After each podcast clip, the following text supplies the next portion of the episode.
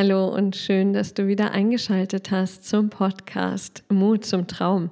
Meine heutige Interviewpartnerin ist die Sabine Küster. Die Sabine habe ich bei einer Rednerveranstaltung kennengelernt und war sofort fasziniert von ihr, von dem, was sie zu erzählen hat, von dem, was sie macht. Und freue mich deswegen ganz besonders, dass sie heute bei mir ist zum Interview. Sabine ist Künstlerin und Autorin. Ähm, ihre Themenfelder sind Raum, Körper, Sprache und Identität.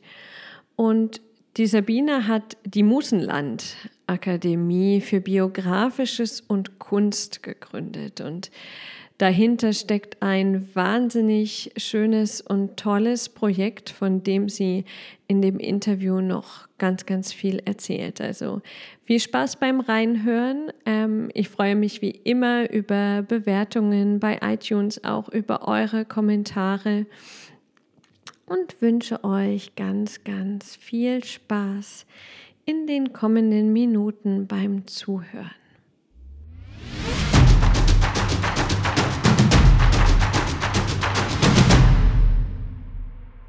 Hallo und herzlich willkommen, Sabine. Hallo, Victoria. Hi, ich freue mich, dass du da bist, dass du dir die Zeit genommen hast, ähm, um deine Gedanken mit uns zu teilen. Und ganz am Anfang stell dich doch mal den Zuhörern vor, wer bist du und was machst du eigentlich? Ja, ich bin Sabine Küster, ich lebe in Berlin größtenteils.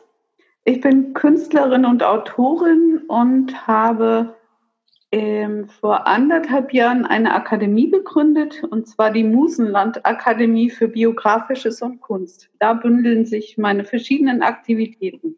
Mhm. Dazu werden wir gleich noch ganz viel hören.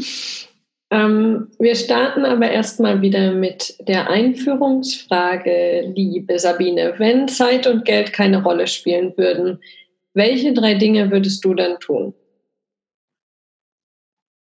Ich würde nach Japan reisen und dort sicher ein Jahr unterwegs sein und vieles erleben. Ich würde mit meiner Partnerin in einem kleinen, wunderschönen Häuschen am Meer leben. Mhm. Und ich würde ein wenig äh, pilgern. Und zwar würde ich Marina Abramovic immer ein bisschen durch ihre verschiedenen Reise-Performance-Projekte folgen. Mhm. Das sind drei Dinge, die mir sofort einfallen. Sehr gut. Das klingt auch schon mal ganz, ganz, ganz toll. Ähm, Deine, ähm, dein Wunsch nach Japan zu gehen, wo rührt der denn her? Das ist eine Faszination für eine, für eine Kultur, die mir sehr fremd ist. Also wenn ich so historisch-kulturell betrachte und die mich unglaublich fasziniert, weil dort passieren so ähm, schräge, abgefahrene Dinge, so im Kunst- ja. und Musikbereich zum Beispiel. Und ich frage mich immer, wie die das schaffen, das zu vereinbaren. So ihre Tradition, die immer mitschwingt und gleichzeitig mhm. so ganz neue Ideen, Konzepte aufzugreifen. Das, ähm, da ist irgendwas, was mich anspricht. Ich glaube, es hat eine spirituelle Ebene, die ich noch gar nicht verstehe. Mhm. Mhm. Ja, ähm, Du sagst, da passieren so schräge, abgefahrene Dinge, gerade was die Kunst angeht. Ähm, von dem, was ich bisher von dir gehört habe, würden wahrscheinlich viele Menschen in Deutschland auch sagen, dass bei dir schräge, abgefahrene Dinge passieren, was die Kunst angeht. Kannst du uns mal ein bisschen ähm, eintauchen lassen in die Welt deiner Musenland-Akademie? Was passiert da? Ähm, ja, schräge abgefahrene Dinge, das ist schon richtig.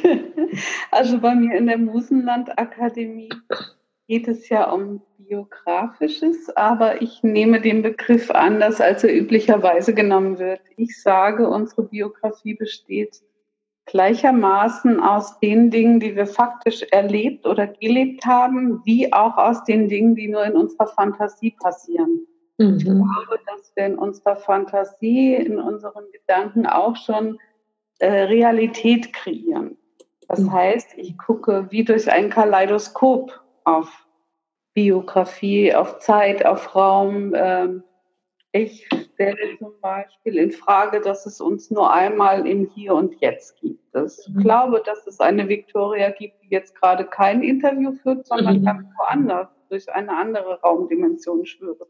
Mhm. Die ist auch mich vielleicht gerade, da gibt es mich gerade schon in Japan. Das so als grundsätzliche Gedankenidee und das macht unglaublich frei und spielerisch, weil ich kann alles machen und alles sein. Ich, äh, habe gar keine Grenzen, somit muss ich nicht die Mühe aufwenden, Grenzen erst niederzureißen. Und das ist in der Kunst, im künstlerischen Arbeiten mit mir dann der Fall, wenn wir einfach Installationen bauen, Performances ähm, entwickeln, wo wir uns freimachen von den scheinbar gegebenen Realitäten. Mhm. Eine das, hm? Experimentier- und Spielwiese, das Musenland. Das heißt, wer kommt dann zu dir? Sind das Menschen, die an sich in Anführungszeichen schon Künstler sind? Oder sind das so ähm, Menschen wie ich jetzt auch, die jetzt sagen würden, sie sind künstlerisch eigentlich eher unbegabt? Ähm, es ist nicht nötig, Künstlerin zu sein, um, um zu mir zu kommen. Es, äh, es kommen viele aus einem künstlerischen Bereich. Mhm. Aber es kommen auch äh, viele, die sagen, ich habe mich noch nie so richtig getraut. Ich möchte eigentlich gerne, aber ich kann das ja gar nicht. Mhm. Und dann stellen wir relativ schnell fest, wenn wir das mal beiseite packen, dass jeder Mensch künstlerische Anteile hat und dass das Leben an sich ja schon Kunst ist, das überhaupt hinzubekommen. Mhm. Also da auch äh, nehme ich einfach einen Perspektivwechsel vor und wir gehen immer ganz direkt in die Dinge, die Spaß machen. Und wenn jemand Spaß an Bewegung zum Beispiel hat, ich arbeite auch mit Tanz, Theater, Performance, wird er sehr schnell, wenn er einen Raum bekommt, einfach lostanzen. Mhm. Ähm, wenn wir die Wertungen rausnehmen, die in der üblich gegebenen Realität vorherrschen, dann ist ähm, Kunst zu machen keine Kunst mehr, sondern folgt einfach unserem Bedürfnis. Und mhm. Beispiel, was ich immer benenne, äh, Kinder fragen nicht, ob sie Prinzessin oder Elfe sein können. Die mhm. sind es, weil sie es sein wollen. Sie tun es. Und das ist das, was ich möchte. Ich möchte Menschen in ihre Freiheit führen, Dinge einfach zu tun, weil sie Spaß machen und weil sie ein Bedürfnis danach haben. Von mhm. daher alle Menschen, die neugierig sind und sich einlassen wollen, herzlich willkommen im mhm. Sehr schön. Was stellst du denn fest, was sich bei den Menschen verändert, wenn sie ins Musenland kommt? Was ist so die, die größte Veränderung? Die größte Veränderung ist so eine, eine Freude am Erleben, äh, eine Freude, die so ganz tief nach innen geht. Mhm. Wo Menschen plötzlich äh, eher äh, mit Kindaugen ja, mit kindlichen Augen, mit strahlenden mhm. Augen vor einem sitzen und sagen, wow, das war so schön und ich habe es einfach gemacht. Also die Freude, irgendwas überwunden zu haben, es getan mhm. zu haben, das ist wirklich eine große Veränderung, bewirkt eine große Veränderung ähm, in dem Moment und strahlt auch wirklich über diesen Moment, über dieses Erleben an einem Wochenende oder an einem Abend hinaus aus. Und sich äh, zu gestatten, Dinge zu denken, einfach Kopf frei zu kriegen und zu sagen, naja, Gedanken sind frei, Fantasie ist frei und ähm, für viele ist es, glaube ich, so etwas wie nochmal eintauchen in Kindheit mhm. oder zum ersten Mal merken, das wollte ich schon ganz lange und jetzt habe ich es gemacht und es war eigentlich ganz einfach. Mhm. Schön. Würdest du denn sagen, dass ähm, diese Akademie, das Musenland, ähm, dein, dein Lebenstraum ist? Ja, es ist ein Teil davon. Auf jeden Fall ist auch für mich ist Musenland auch immer wieder ähm, eine Erinnerung daran. Ich bin im Jetzt und Hier und im Jetzt und Hier habe ich ein Leben und das auszufüllen mit dem, was mir Freude bereitet.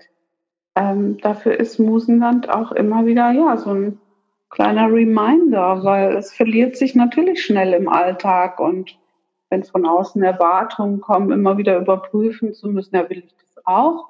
Wenn ich in der Musenland-Idee bleibe, in der Vision, dann spüre ich es, will ich oder will ich nicht. Ja. Muss ich mich nicht stressen. Und es ist ein Lebenstraum, weil darin jetzt alles so zusammenkommt. Ich habe über die Jahre hinweg viele Projekte gemacht und unterschiedliche Dinge gearbeitet. Und habe immer gemerkt, so von außen gab es immer so einen Blick, na, jetzt machst du schon wieder was Neues. Für mich war der Faden immer sehr deutlich und mhm. nach außen klar. Mhm. Und das ja. ist ganz schön, ja. Ich kann mir nicht äh, mehr vorstellen, ohne Musenland zu sein. Dann lass uns doch mal teilhaben an dem Moment, an dem du wirklich beschlossen hast, das jetzt zu machen, diese Akademie Musenland zu gründen. Was war das für ein Moment? Wie ging es dir da? Ähm, das war ganz interessant. Ich war in einem kleinen, ja, ich war so in between. Ich war so zwischen mhm. einem großen Ausstellungsprojekt, das gerade abgeschlossen war, mehreren Ideen, was ich gerne machen wollen würde, aber es war so eine Zeit, wo noch nichts konkret war. Und ich habe mich äh, mit anderen Künstlerinnen zusammengetan. Wir hatten eine Art, wie so ein Erfolgsteam, so zu gucken, so eine Überprüfung. Wo wollen wir eigentlich hin? Was sind unsere Träume? Was haben wir schon erreicht? Und ähm, da war irgendwann dieser Name Musenland da. Mhm. Ich kann dir nicht sagen, wie der zu mir gekommen ist. irgendwie in meinem Kopf oder in meinem Bauch, wo auch immer war er plötzlich. Und dann war das alles relativ einfach. Ich kann gar nicht sagen, dass es dann große Planungsphasen gab, sondern es war dann noch ein bisschen so ein Rumspielen mit, soll ich das Akademie nennen oder Institut oder soll ich es einfach nur Musenland nennen? Mhm. Aber es war wie so, also wäre in dem Moment so ein Kanal offen gewesen. Mhm. Und dafür braucht es, glaube ich, genau diese Zwischenzeit und auch diese leichte Verunsicherung und Ungeduld. Und ähm, nach großen Projekten kommt ja manchmal so ein bisschen mhm. so eine Flautezeit, so, oh, das war so toll und jetzt mhm. vielleicht jetzt nicht mehr was richtig Tolles. Und diesen Moment brauchte es, um gleichzeitig in Verbindung mit anderen zu sein, so einen energetischen Raum zu haben, wo mhm. das Neue reinfließen konnte. Und ab da war ich absolut geflasht und im Flow mhm. und habe ähm, relativ schnell äh, davon auch erzählt, was ich auch für gut ähm, äh, bewahrheitet hat. Also Dinge nicht zurückzuhalten, oh Gott, das klaut mir jemand, sondern wirklich rauszugehen und, mhm. und zu merken, wie Leute da auch drauf anspringen. Alleine auf diesen Namen Musenland macht mhm. bei vielen schon so irgendwas auf. Mhm. Und dann habe ich mich, ich habe mich sehr getragen gefühlt. Ich war äh, im Gegensatz zu früheren großen Projekten, es gab gar keine äh, Phase des Zweifels. Also es war mhm. schon interessant zu merken, wenn das kommt, was wirklich ganz und gar und 100 Prozent passt, ja, äh, wie sicher wir dann auch sind, mhm. was wir tun. Mhm. Und das ist so wie so ein Gradmesser für mich. Mhm. Heute würde ich sagen, ja, das ist so richtig gut, das so erlebt zu haben, weil wenn jetzt Projekte kommen innerhalb des Musenlandes oder von außen, bin ich, glaube ich, klarer bei mir, spüre viel klarer. Ist das? Will ich, will ich nicht. Mhm. Das ist ja. sehr schön. Mhm. Du sagst, die Zweifel werden dann weniger oder es gab gar keine großen Zweifelphasen. Gab es dann gerade am Anfang irgendwelche anderen Herausforderungen, vor denen du dich gesehen hast? Und wenn ja, wie hast du sie überwunden? Ähm, Herausforderung ähm, gab es, klar, gibt es immer. Eine Herausforderung zum Beispiel ist ähm, wirklich bei meiner Sprache und meinem, meiner Überzeugung zu bleiben. Mhm. Also dieses Verrückte des Musenlandes auch einfach vor mir herzutragen. Mhm. Es gibt ja natürlich nicht nur die Menschen, die sagen, hurra, ich habe aufs Musenland gewartet. natürlich nach wie vor Menschen, die draußen stehen und sagen, was für ein Schwachsinn oder gibt es nicht oder kann nicht oder wie soll das denn funktionieren oder ja denn eigentlich? Und dann eigentlich äh, da trotzdem bei zu bleiben und mhm. mit einem möglichst freundlichen Lächeln, wohlwollend distanziert, einfach zu erzählen, wie ich es empfinde. Also mein Innerstes auch bei denen nach außen zu kehren, die erstmal konfrontativ äh, darauf reagieren. Oder es gibt Menschen, die reagieren auch aggressiv darauf, weil sie das nicht gut aushalten können. Okay. Die Gegenträumen. Mhm eine Herausforderung. Mhm. Und mm, bei den Menschen, die ganz unterschiedlich ähm, reagieren, überlegst du auch, wem du jetzt diese Idee ähm, etwas breiter erklärst ähm, und wem vielleicht auch nicht? Oder ist dir das inzwischen so egal, dass du das einfach jedem erzählst und er kann halt damit tun, was er will? Ich erzähle es jedem, der mich fragt. Mhm. Und, ähm, das ist aber wirklich nur ein kurzes Erzählen. Es gibt Musenland, es gibt Biografisches und Kunst. Mhm. Und dann warte ich in der Regel erstmal ab. Und wenn das Interesse mhm. weiter besteht, erzähle ich auch gerne mehr und viel und lade dann auch immer direkt ein, einfach mal an irgendwas teilzuhaben. Es mhm. kann ja ganz kleine Sachen sein. Du hast es erlebt in München, äh, mhm. die Karma-Tauschbörse ist zum Beispiel so etwas, wo man sehr schnell sehen kann, wie Leute reagieren. Mhm. Einfach mal so ein kleines verrücktes Experiment mit mir im Hier und Jetzt. Mhm. Wer dann dabei bleibt, wunderbar. Und viele drehen sich dann um und sind auch weg, also mal bildlich gesprochen. Und mhm. dann ist es so. Mhm. Ja. Und Frauen sind ähm, mutiger, experimentierfreudiger und viel eher bereit, ähm, sich einfach mal auf so eine Idee von irgendwas einzulassen. Das kann ich ganz klar sagen. Also mhm. das ist nicht nur dem geschuldet, dass ich gerne und viel mit Frauen arbeite, sondern ist tatsächlich so, dass die Resonanz, würde ich sagen, liegt bei 80, 20. Wow. Mhm. Ja. Mhm. mhm.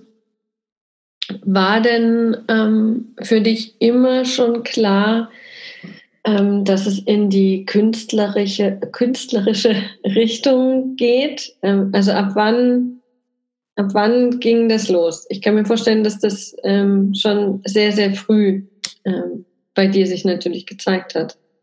Es war sehr früh das Schreiben. Also ich war als Kind, ab dem Moment, wo ich lesen konnte, war ich eigentlich, war völlig klar, ich werde Schriftstellerin. Mhm. Ich werde Astrid Lindgren 2. So. Und ähm, das, äh, dann gab es ganz lange Jahre, wo das komplett weg war. Also mhm. weil ich, ähm, ich komme aus der Kleinstadt, komme aus einer Familie, in der Kunstkultur irgendwie gar keine Rolle gespielt hat.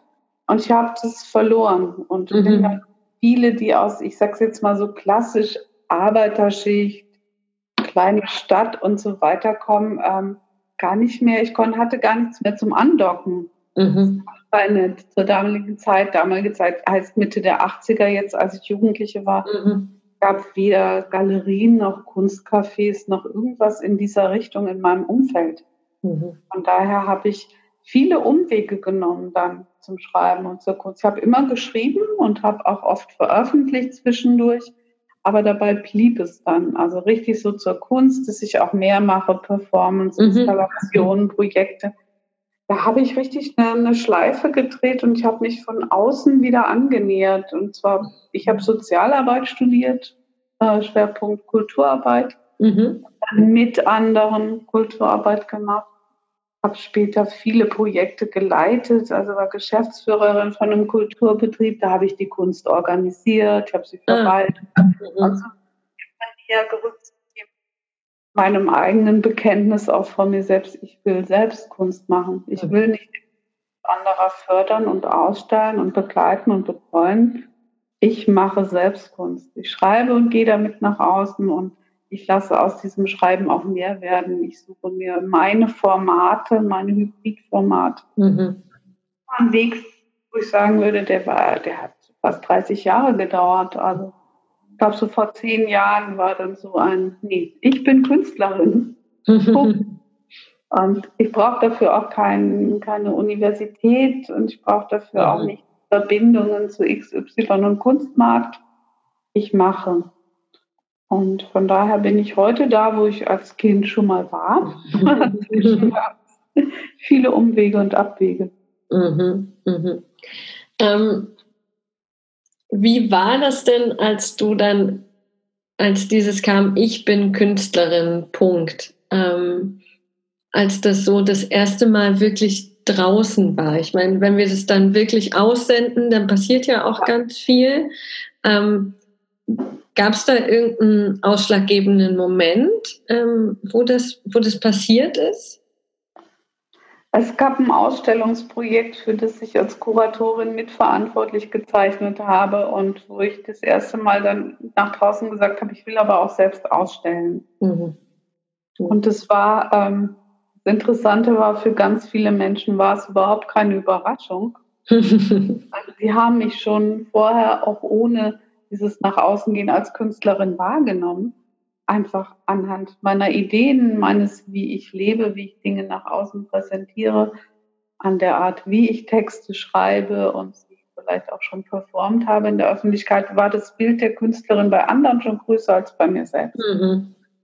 Das war eigentlich, gab es ähm, ganz wenig wie, ach so, bist du selber auch Künstlerin? es war eher so, ach ja, stimmt, ich mache ja immer mal was anderes. Mhm.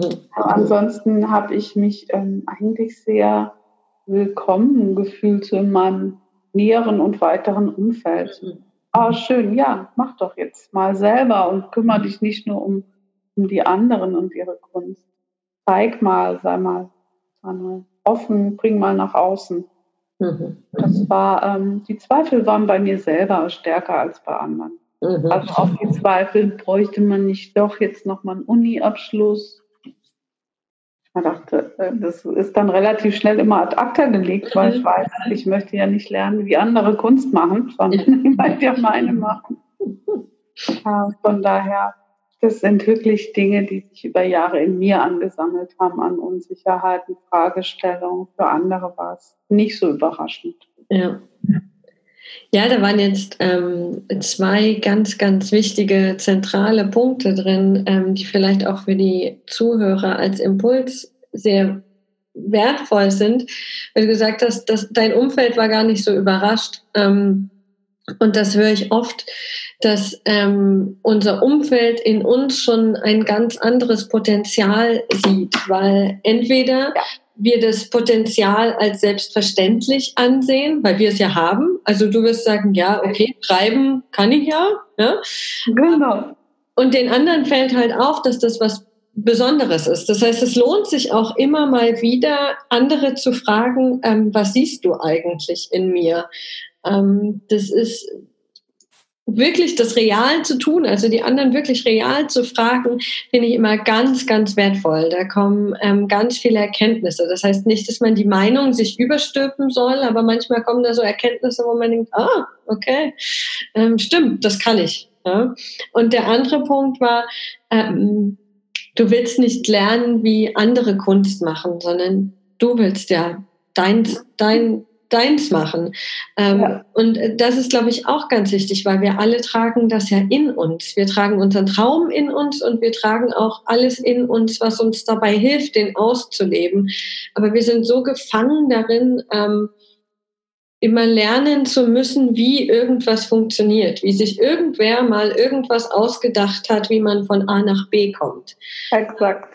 Und eigentlich haben wir die innere Stimme in uns, die uns sagt, wie der nächste Schritt ist und ähm, was wir tun müssen. Also das finde ich ähm, auch für die Zuhörer sehr, sehr wertvoll, wenn man sich dazu mal so ein paar Gedanken einfach macht. Genau. Also danke für die Impulse. Ich würde gerne nochmal auf den Biografie-Begriff in deinem ja. Sinn eingehen. Du hast vorhin gesagt, klassischerweise definiert man Biografie als das Faktische. Ja, also so ein bisschen, ich sag jetzt mal platt, Lebenslauf plus ein paar persönliche Ereignisse. Ja? Ähm, und du hast gesagt, du erweiterst diesen Begriff um das Fantasievolle. Sag mir mal, was das für dich bedeutet. Was steckt da noch drin zusätzlich? Da steckt im Prinzip das drin, worüber wir eben gesprochen haben, nämlich unsere Träume, weil die sind die ganze Zeit da. Mhm. Und wenn ich zum Beispiel, äh, ich kenne Frauen, die 10, 15 Jahre lang davon geträumt haben, Gedichte zu schreiben. Und das ist ja eine irrsinnige Lebenszeit. Also die kann ich ja eigentlich gar nicht rauslassen aus dem Lebenslauf. Ja. Das ist eine Größenordnung. Und in den Gedanken im Kopf waren diese Gedichte wahrscheinlich alle schon lange fertig. Mhm. Also sind sie Teil des Lebenslaufs. Jetzt so auf einer ganz praktischen Ebene, wenn ich einfach mal trotzdem jetzt bei hier Zeit und Raum bleibe. Mhm. Da bin ich noch gar nicht bei solchen Dingen wie vielleicht gab es ja schon mal ein Leben davor oder gibt ein Leben danach oder es gibt ähm, kollektives Erbe. Mhm. Ganz de facto bei faktisch und fiktiv. Mhm. Fiktiv sind diese Gedichte schon geschrieben. Faktisch fehlt nur ein Blatt Papier oder ein Computer, um sie mal reinzuschreiben. Mhm. Von daher nehme ich das mit auf und sage, das ist ein biografisches Element. Mhm. Arbeiten, wie hat sich das zum Beispiel angefühlt, im, im Fantasieren auf der Couch liegend Gedichte mhm. zu schreiben. Und so hat, was sind die Träume, die schon da sind? Und die sind oft ähm, ganz konkret und sind mhm. schon hundertfach durchgespielt eigentlich.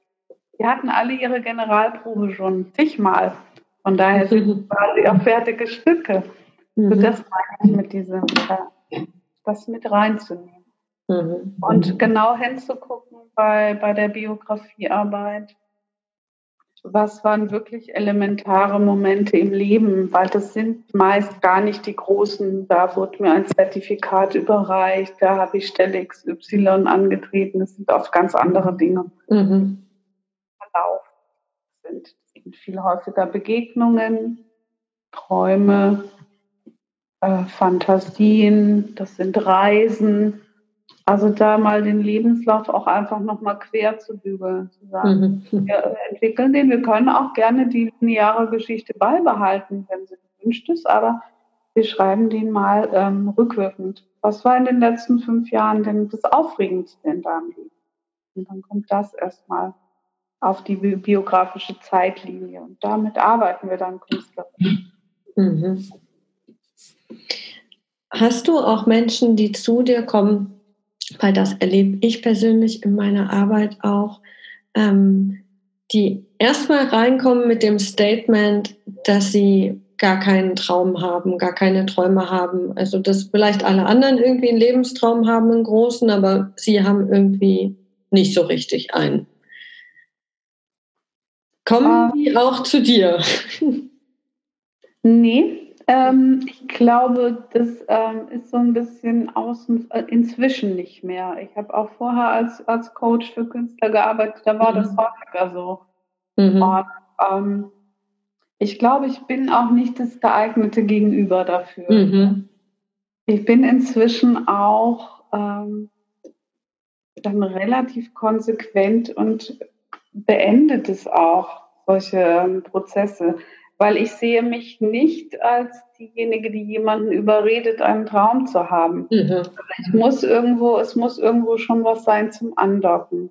Mhm. Ich gerne den Raum auch erst bei mir mal zu überlegen und ja, weiß nicht und habe ich denn einen Traum, aber die meisten, äh, also die Ansprache meiner Akademie ist ja auch so, du hast einen Traum mhm. und dann ist es oft schon auch, dass ich versuche im Vorfeld schick mir schon mal eine Idee, schick mir schon mal ein Bild und dann kann ich mit was arbeiten. Also ja. die ähm, vorher auch zur Beratung bei mir kam mit, nee, ist nicht und das habe ich das sind Widerstandsgeschichten und ich ja. finde, das ist, ähm, ich bin da nicht gut drin. Mhm. ich gar nicht so sagen. Ich ja. bin nicht gut, mit Widerstand zu arbeiten. Ich habe da auch keinen Bock drauf. Ja, ja. Das ist auch deutlich, ich werde dann ungeduldig und ich ja. das ist unfair, weil ähm, nicht jeder kommt sofort aus seinem Widerstand raus. Mhm. Klar. Aber da tief verwurzelt. Auch, ja. Genau, verweise ich wirklich gerne an Kolleginnen, die dann eine andere Art der Arbeit machen. Mhm. Da liegen ja auch Themen drunter, ja. die man vielleicht auch ernsthaft bearbeiten muss mhm. unter Widerstand. Und dazu fühle ich, ich fühle mich dazu nicht berufen. Mhm kann ich sagen. Hm. Ja, das ist ganz spannend. Ähm, ich glaube, ähm, wenn wir uns auch erstmal klar sind, wofür wir berufen sind und ähm, mit wem, an was wir arbeiten wollen, dann verändern sich ja auch die Kunden. Die verändern sich genau in der Klarheit und Präsenz. Genau. Jetzt nach außen gehen kann, die ich vor fünf Jahren, vor acht Jahren noch gar nicht so hatte, da war es mir so, ich bin Künstler, Coach und dann nehme ich natürlich alle an, die kommen mhm. oder Geld verdienen. Und da ist das oft gar nicht so im Blick. Also was tut mir denn auch gut und was kann ich denn auch verantworten mhm. vor mir und vor anderen? Und das ist mhm. jetzt einfacher, je klarer, das glaube ich, erleben alle. je klarer und eindeutiger wir sind mit dem, das ist genau mein Ding, das, das resoniert. Und mhm. bei bestimmten Leuten resoniert es, Menschen resoniert es dann eben tatsächlich nicht mehr. Und das ist auch gut so, weil mit das, denen möchte man ja, ja auch nicht arbeiten und es gibt mit Sicherheit ähm, den passenden ähm, Arbeitspartner für den. Beide Seiten ist es eigentlich Win-Win, ja. wenn man aufeinander prallt und eigentlich nicht so richtig zueinander passt. Mhm. Das stimmt, ja. Ähm, sehr schön. Ähm, was mich jetzt ähm, auch interessiert, wie, wie, wie läuft denn das organisatorisch bei dir? Bist du jetzt Einzelunternehmer und hast ähm, Unterstützer, die freiberuflich zu dir kommen? Hast du Angestellte? Wie, wie kann ich mir das jetzt rein mal so ganz seriös ähm, praktisch vorstellen? Das Musenland seriös. Ja, nee, ja, ja, nee, genau. das nicht, aber mal die, mal die Eckdaten. Die Eckdaten. Ähm, Einzelunternehmerin mhm. ähm, mit einem Netzwerk an Menschen, mit denen ich gerne zusammenarbeite.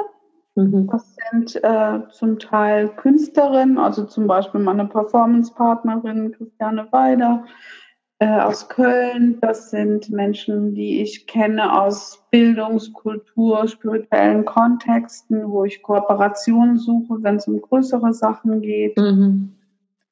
Das sind ähm, auch Menschen, die begreife ich auch als Teil meines irgendwie virtuellen Teams, an, denen ich, an die ich Dinge abgebe, die mhm. ich leisten kann oder will oder wo es zeitlich nicht passt. Aber im Kern bin ich, bin ich Einzelperson und das liebe ich auch sehr. Also, mhm. das, ist, das ist so mein, mein Ding, diese Akademie. Die hat genau die Größe, die ich leisten kann. Mhm. Drumherum so Satelliten, mhm. Projekte und Menschen. Und ähm, ich bin auch diejenige, die das Jahresthema festsetzt und ich alleine ähm, bin auch dafür verantwortlich, dann Dinge nach außen zu tragen und zu sagen, dieses Jahr gibt es zwei Workshops, ein Performance-Programm und ein Ausstellungsprojekt. Mhm. Und im nächsten Jahr anderes Jahresthema gibt es vielleicht ganz andere Formate und im dritten Jahr gibt es vielleicht gar kein Außenformat, weil ich mit Forschung oder Buchschreiben beschäftige. Mhm. In dieser, auch da bleibe ich tatsächlich so in meiner Freiheit am, am größten. Ja, ja. Wie zeigen sich dir diese Themen, die du als Jahresthemen mhm. festlegst? Die springen mich ein bisschen an. Mhm. Mhm. Ähm, Im ersten Akademiejahr war es Ide-Identitäten. Das mhm. ist schon sehr aus dem, überhaupt aus der Musenland-Idee heraus gewesen. Wie viele sind wir eigentlich und was machen diese verschiedenen Identitäten von uns miteinander? Also das ist ganz dicht dran an diesem mhm. Biografie-Kunstthema und war fürs erste Jahr mir auch wichtig, damit eigentlich so ein bisschen die Musenland-Idee noch weiter zu entwickeln, selbst mhm. auch über ja. dieses Arbeiten am Thema. Aus diesem Thema, da habe ich im ersten Jahr ich viele Interviews geführt, so mhm. fluide Identität und Biografie. Und daraus hat sich das zweite Jahresthema entwickelt, ähm, Schicksal oder Zufall. Also was bestimmt überhaupt unseren Leben. Mhm. Viele mhm. haben über schicksalsgegebene Dinge gesprochen mit mir in den Interviews. Mhm. Viele haben von der Begeisterung für den Zufall berichtet. Das war dann das zweite Jahresthema und ich habe im ersten Jahr gemerkt, wie schnell so ein Jahr um ist und dass ich das sehr vollgepackt hatte und nicht den Raum gelassen habe für ja. die, die einfach so zwischendurch auch kommen und passieren. Von daher ist das jetzige Thema auch zwei Jahre, also 2019, 2020. Ja. Mhm. Und dann wird sich ein neues zeigen. Also ich habe auch eine Liste mit Jahresthemen, auf die ich Lust habe, aber ich mhm. warte dann immer so bis Herbst, denke ich, und gucke dann, was will ich im nächsten Jahr wirklich so zum Hauptthema machen. Mhm. Ja, schön. Das äh, wird auf jeden Fall weiter sehr, sehr spannend. Ähm, ja, ähm, Sabine, ich würde gern eigentlich noch stundenlang mit dir sprechen, aber ähm, es ist jetzt schon Zeit für die Abschlussfrage. Okay. Und da kommt aber sicherlich noch ein ganz, ganz wertvoller Impuls von dir für die Zuhörer. Hm, stell dir mal vor, deine beste Freundin kommt zu dir und sagt, jetzt genau ist der Zeitpunkt, wo sie mutiger werden möchte, um endlich ihren Traum zu leben. Wie auch immer der Traum für sie aussieht. Ja. Welchen konkreten Tipp gibst du ihr mit auf den Weg? Genau in dieser Situation, wo sie das zu dir sagt. Wow, wie spannend. Ähm, ja, finde ich auch. ich glaube, ich gebe ihr den Tipp, für ein paar Tage irgendwo an einen Lieblingsort zu fahren, mhm. alleine. Mhm. Ganz und gar diesem Schwelgen in dieser Begeisterung nochmal hinzugeben und beim Spazierengehen, beim Schwimmen im See, beim was auch immer so ihr Lieblingsort hergibt, mhm. das mal durchzuspielen, was so das Schönste wäre, was jetzt passieren soll. Und ähm, da gut in so ein Gefühl zu kommen für den ersten Schritt nach außen. Mhm. Weil viele bei ihren Träumen dann, wenn sie dann bereit sind, das zu tun, dann doch ganz schnell abdriften in so organisatorische Sachen. Ja. Erstmal eine Website, ich drucke eine Visitenkarte, ich melde ja, das stimmt. an und dann ist so der, der Inhalt so, der Spirit ist dann irgendwie so ein bisschen. Der Zauber, ja. Der Zauber, die Magie. Mhm. Mhm. Und deswegen würde ich sagen, tauche drei Tage lang intensiv in diese Magie ein und wenn du dann rauskommst, dann push es gleich nach draußen. Organisieren kann man hinterher. Das ja. ist, glaube ich, mein Tipp. Sehr schön. Ja, das klingt toll, kann ich komplett äh, unterschreiben. Und da merkt man auch schon den Zauber in deinen Worten. Das klingt wirklich schön. Ja. Dann sind wir leider schon am Ende, ähm, liebe Sabine. Ich bedanke mich bei dir für die Zeit, für deine Offenheit ähm, und das Teilen deiner Gedanken. Ich danke ganz herzlich für die Einladung. Es war wunderbar. voll, voll gerne. Und wenn ihr als Zuhörer jetzt äh, mehr wissen wollt von Sabine vom Musenland, dann findet ihr die Links zu der Webseite, zu den Profilen in den sozialen Medien, wie immer in den Show Notes. Ihr könnt ähm, sie gerne kontaktieren, ähm, euch das anschauen, was sie macht. Das ist wirklich sehr, sehr spannend. Und wenn ihr Gedanken habt, speziell zu dem heutigen Interview, dann kommentiert auch gerne unter dem entsprechenden Instagram- und Facebook-Post. Ähm, ich lese auch die Kommentare, beantworte sie ähm, und mich würde sehr interessieren, ob ihr das genauso spannend fandet wie ich. Und generell, wie immer, freue ich mich natürlich über iTunes-Bewertungen, um den Podcast einfach noch bekannter zu machen und um zu wissen, ob ich auf dem richtigen Weg bin, ob euch noch irgendwas fehlt, ob ihr Impulse habt, was ihr gern hören wollt. Ähm, damit helft ihr der Idee Mut zum Traum wirklich immens dann bleibt mir nur noch, mich bei euch zu bedanken für eure Zeit und hoffe, dass ihr beim nächsten Mal wieder reinschaltet. Alles Gute, einen wundervollen Tag, eure Victoria.